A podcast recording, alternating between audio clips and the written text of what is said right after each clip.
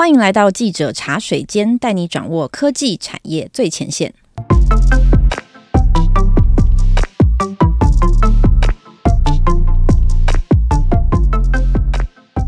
大家好，我是数位时代的记者以华。在每个礼拜的记者茶水间节目中，我们会邀请一位线上记者来跟我们一起聊聊最近在采访现场的第一手观点。今天邀请到的是主跑金融区块链新闻的记者静远，静远你好。Hello，宜华好，大家好，我是敬原，今天又要来跟大家聊。没错，其实我们才刚聊完一集 Web 三，但这个议题最近真的是太红了。就是因为我是负责电商零售的记者嘛，那平常关注的方向其实比较会是可能通路的策略啊，然后大家商品推出什么不一样的东西啊，然后我就会忽然前一阵子发现，我收到好多大家发 NFT 的新闻稿，一开始就觉得说啊，消费类的新闻啊，行销类的新闻，嗯，后来就越来越多，就不得不开始注意。说这个到底怎么一回事？那我相信像这样子的新闻，对于我来讲，对于我的线路来讲，它可能是一个行销类的议题。但是因为敬原平常就是在看区块链相关的发展嘛，那从他的角度来看，就会跟我的角度很不一样。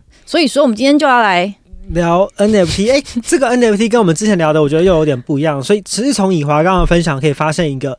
很大的趋势转转变。去年二零二一的时候，大家看到发 NFT 可能都是比较偏向那种可能艺术家或者这种艺人发行一个很酷炫的图案，那大家可能是比较一种收藏的性质。可是从刚刚以华的分享里面，大家其实可以听出来，今年更多的是这种实体的产业、实体的品牌跟通路，他们来发 NFT。那他们发 NFT 想要做的事情，一定就是跟那些艺术家跟那些艺人一会有很大的不同。所以这就是今天要来跟大家。好好聊的，嗯，有看到晋元最近最新的一篇报道，其实就是在讲虎航推了 NFT，那就会很好奇说，就是因为虎航它相对于其他可能新创或是本来就是科技产业的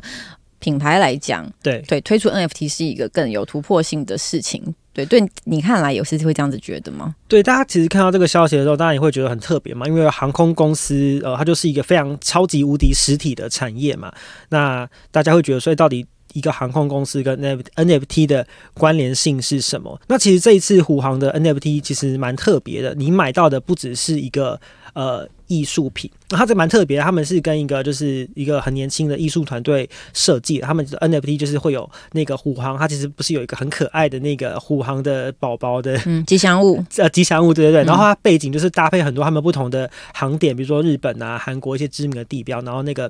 呃老小老虎是会动的。那除了你可以买到一个就是很可爱的数位收藏品之外，它其实还结合了两项的赋能啊。其实这个赋能讲的就是它的你买这个 NFT 可以搭配的服。福利，那总共有两个。那第一个就是说呢，大概从呃他们销售完呃今年六月开始，一直到明年底，大概会有一年半的时间。那买到这个 NFT 的人呢，他可以凭着这个 NFT 去看这个虎航，它现在是国际定期的航班，它只要有空位的话，它都可以无限制的去搭乘这个飞机，都是不用钱的。那这是其中一个。然后第二个赋能好康是说呢，因为虎航他们从呃去年开始就有呃新的飞机就陆续的交机嘛，他们新的飞机的机型是空中巴士的这个 A 三二零 neo，那他们从今年呃下半年开始也会有陆陆续续有第四架、第五架、第六架的新飞机的交机，所以如果你有拿到这个 NFT 的话，你有三次的机会可以跟着虎航到。呃，法国空中巴士的总部去一起迎接这个参观这个新机交机的过程，所以会有这个两大的福利，所以我觉得其实是蛮特别，它其实是虚实整合，然后这个实际体验的部分，对于航空迷来说应该是很有吸引力的。嗯，就是瞄准年轻的航空迷，他们可能除了收藏之外，他们还可以参与品牌更多活动。对，没错。但是。刚刚讲到这些，比如说他未来可以去看交集这件事情，他们在资料统计、就名单统计上面，或者他们后续的执行上，其实就跟原本的 NFT 的发布在平台啊什么什么之类的没有关系，对不对？对，其实这也可以聊一下，说为什么虎航想要就是发 NFT 啊？因为我们也非常幸运的，在他们这个正式开卖之前，我们有独家专访到了，就是台湾虎航的董事长陈汉明。他说，呃，想要发行 NFT，其实他们主要的目的就是希望可以去接触不同的客群，然后也让台湾虎航的这个品牌的知名度有一个不同的形象。那其实大家也知道，因为疫情的关系，航空业这两年都是比较低迷的嘛，尤其是像虎航，它的定位是那个呃低成本航空，那他们的飞机都是载体。的客机，所以他们其实本身并没有一个货货机的机队，所以他们其实呃，大家常常在新闻上看到这种赚很多钱的货运的声音，他们其实是并没有这一块的，所以他们其实是一直透过很多不同的行销的专案，然后去想要接触到不同的客群。我这边先举一个例子，就是他们去年的时候跟这个乐天桃园的这个棒球队有合作，做了一个彩绘的联名的飞机。嗯，那这个董事长他就有分享说，他有一次就是到那个桃园的那个棒球场去看棒球，然后就有遇到那个很热情的球迷，跟他说：“哎、欸，我知道你是这个虎航的董事长。”他就认出他，然后他就说：“哦，我觉得你们那个彩绘机非常的酷。”那所以他从这个例子就是可以告诉我们，就是说，哎、欸，这些棒球迷，或是可能平常没有在搭虎航，或是对虎航不太了解的人，他们因为某一个领域的兴趣，然后呢，他们就注意到虎航，甚至他们会提高他们想要搭这个虎航的这个意愿嘛。嗯，对。那像其实 NFT 也是一样的意思，因为大家也知道 NFT 或是区块链这些东西，现在在接触的人可能年龄层都比较偏低，所以他们也是希望，所以可以透过这个 NFT 去接触到一些更年轻的客群，而且甚甚至我们在拉大来说，其实 NFT 它其实就是无国界的嘛。嗯，那这个专案发布之后，欸，可能在币圈或者在全世界的这个 NFT 的领域，可能会有更多的人就认识到台湾虎航的品牌，所以这个是他们背后这次发行 NFT 想要呃做的一些事情跟他们的初衷。嗯，就比较像是二零二一年、二零二零年的时候，因为疫情的关系，其实他们的他们的载客的业绩。业务量呃，其实就其实就非常少了，因为其实虎航它的航线大概就是日本、韩国跟呃东南亚、澳门，这都是这是大概四小时以内这种区域的短程航线。那因为他们也没有做这个国内线的生意嘛，所以其实这两年疫情他们。呃，这些航线几乎就是载客率是非常低，嗯，那可能有些航线还没有飞，这样大概是这样的一个经营。嗯，所以就是在这样子的情况之下，他们在做的事情其实是在布局之后，在观光回温的时候，大家可以想起来虎航这个品牌，所以现在就借由 NFT 这件事情来维持这个品牌的热度，嗯，然后在市场上的能见度。像这样，对啊，而且选在这个时间点发，大家也会想说，哎，那免费搭飞机，那我到底搭不搭得到？其实虎航董事长也非常说，他们选在这个时间点发也。要传达一个讯息，就是说，哎，其实航空业者其实很看好今年下半年国境会开放，大家出国旅游。其实虎航本来就专攻这种日航的航线嘛，嗯，对，大家可以很期待说，其实这个出国玩其实已经是很快的，嗯。那像刚刚讲到的，因为航空产业其实相对还是比较传统一点嘛，而且他们就是一个最超级实体的一个呃经营方式，所以说他们在做 NFT 这件事情的时候，他们在程序上啊，或者是整体的的营运的 mindset 上面，是不是都有一些调整？你有在采访的过程中，他们有提到这个方向吗？哦，其实很有趣。其实董事长有分享说，他为什么会有这个想要发 NFT 的想法，是因为他有一天某一天在员工餐厅，然后就乱入了这个一群员工的聊天，然后那群员工就是在聊 NFT 的事情，嗯、然后在聊说，哦，这个 NFT 可能就是很可以卖很多钱啊，然后很很酷这样子，就引起他的好奇心，所以呢，他就自己也去做了一些研究之后，就觉得说，嗯，就是虎航也想要参与到这个 Web 三的浪潮当中，但是因为呃，我觉得其实。不论是 NFT 或是区块链这些事情，它其实还是有一些技术的门槛。那它其实发展都很早期嘛。那如果说你可能呃，可能操作上没有很很顺利弄好的话，可能会会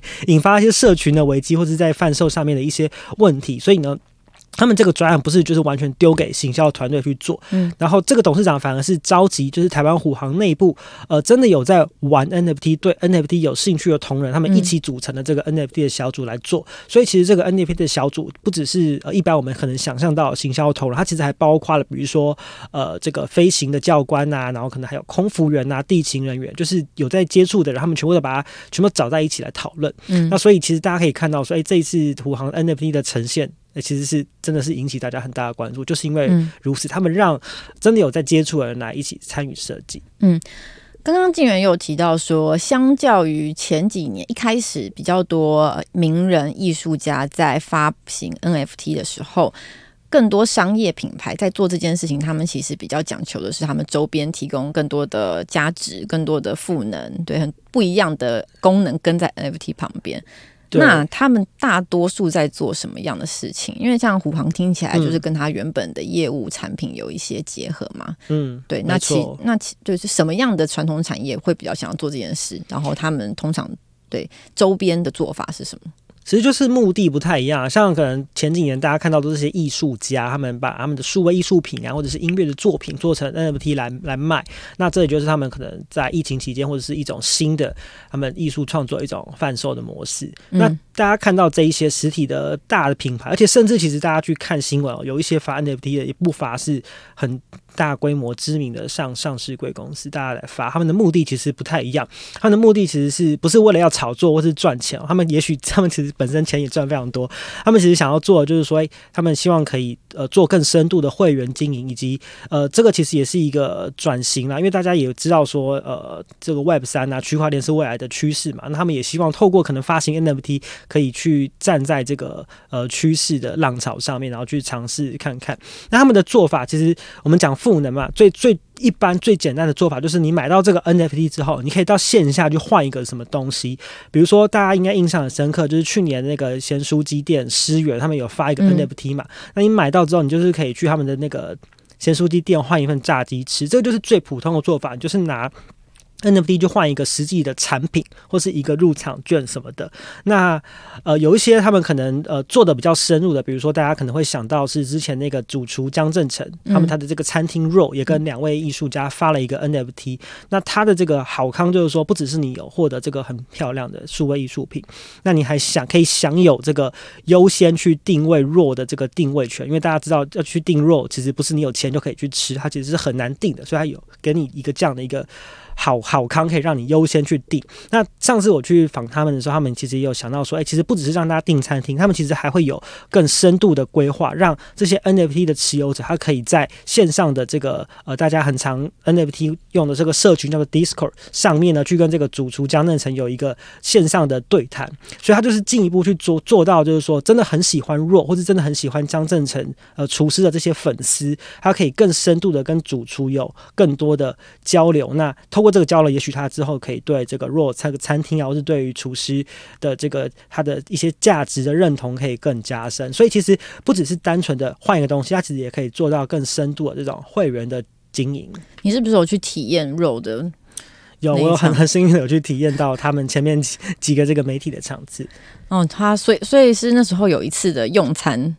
然后他结合了一些科技的元素在里面，嗯、是吗？对，如果你这个持有者去吃，他们就是有一个这个。这个 NFT 的这个套餐的体验，就是除了他们这一季的这个套餐的餐食之外，它其实后面还跟两位艺术家去设计了一个呃 VR 的体验。然后那个 VR 体验其实就是会带你讲解一些这个食材的故事啊、流程什么的。然后最后它会有一个这个苹果从树上面落下来，然后就好像落到这个桌面上面。然后你把那个 VR 眼镜拿开之后，它就是一个餐点在你的桌上，对，就是最后的甜点，它就是一个苹果造型的甜点，就是哦，有一种就是真的是虚实整合，就是你知道。在餐饮业这么讲求体验的产业，对，也在尝试用科技来做到不一样的，嗯，对，没错。所以其实现在这些实体产业品牌企业发大概比较。多的方式就是大概会是这个方向，它就是真的会结合一些什么东西，嗯、不是只是卖给你去收藏。嗯，所以说就是大家应该都印象很深刻，在 NFT 刚开始流行的时候，常常听到一个笑话，就是卖得掉的叫做 NFT，卖不掉的就叫 JPG。对对，那这个笑话它当然就是在讽刺说，呃，NFT 它就是一个数位版权的形式嘛，那它不过就是一个不过就是一个图档而已。对，它的潜台词讲的直白一点，就是大家觉得买到这个东西，其实背后没有什么价值，就是。很虚，这样。嗯，所以对于这个笑话，你觉得？我觉得其实蛮蛮有趣的，因为其实现在，比如说呃，大家在网络上看到一些 NFT 的消息，还是会有一些人会呃比较激动，他就觉得说啊，这个又是这个什么某某品牌他们在要骗钱啊，要。要炒作，但是其实我觉得不可讳言，当然是市面上确实是有蛮多的这个 NFT，它也许就是真的是呃想要炒作赚钱，这当然是有非常多。可是呃台面上大家看到的这一些，比如说可能雅虎啊，或者是刚刚提到的这个 Roll 啊，或者是虎航啊，其实有很多这种大家很熟悉的大型的实体的产业或品牌。让他们来发 NFT，其实他们的目的，呃，也不是为了要赚钱。其实我觉得反而可以从另外一个角度来看，这些这么这么传统的、这么大型的实体的产业，他们愿意就是花时间去去研究这个现在看起来还是非常早期的这个区块链的技术，嗯，然后甚至去投入资源去发 NFT。其实我觉得这是对他们来讲，其实也许是。非常勇敢、非常创新的一步。嗯、那愿意踏出这一步，我觉得其实都还蛮值得鼓励。那就像其实之前也一直跟大家分享过，其实无论是区块链或是这个 Web 三相关的东西，它其实都还是在非常早期的阶段。那当然很多的东西，你现在看当然会觉得说它可能很粗糙啊，很土法炼钢，或者其实并没有那么的。的精致，但是其实这些事情当然都是要有第一步嘛，才会有后续，嗯，会会更好。其实我觉得这些愿意踏出第一步发行的，甚至去想到这些事情的企业，他们在创新上面其实都已经，